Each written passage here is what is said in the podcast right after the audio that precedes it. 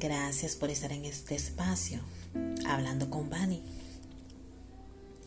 Hoy te estaré hablando de un tema muy importante que se trata de reprogramar el subconsciente.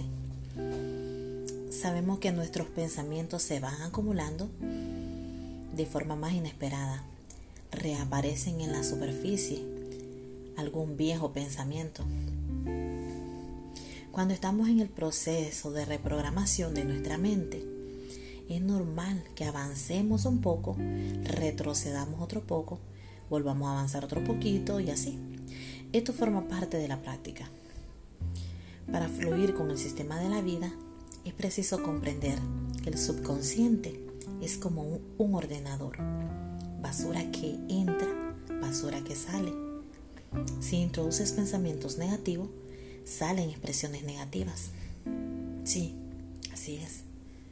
Lleva tiempo y práctica aprender y desaprender las nuevas formas de pensar. Ten paciencia contigo mismo. Nunca pienses que no eres suficiente.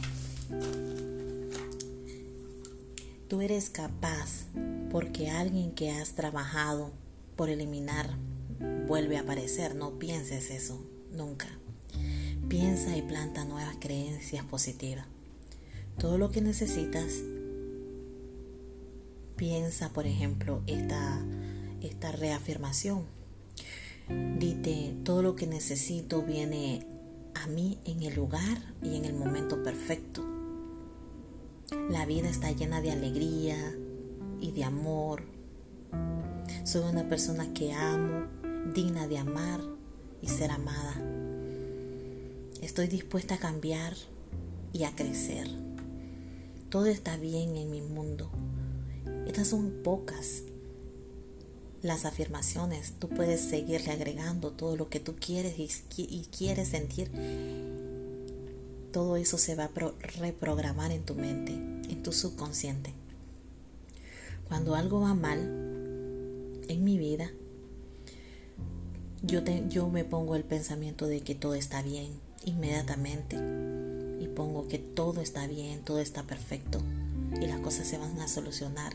Cuando tú pones pensamientos positivos, cuando tú empiezas a, agregar y no estar ah, pensando cosas negativas, lee, escucha una música que te traiga paz, quita todos los malos pensamientos hacia ti, todos los, los malos pensamientos negativos.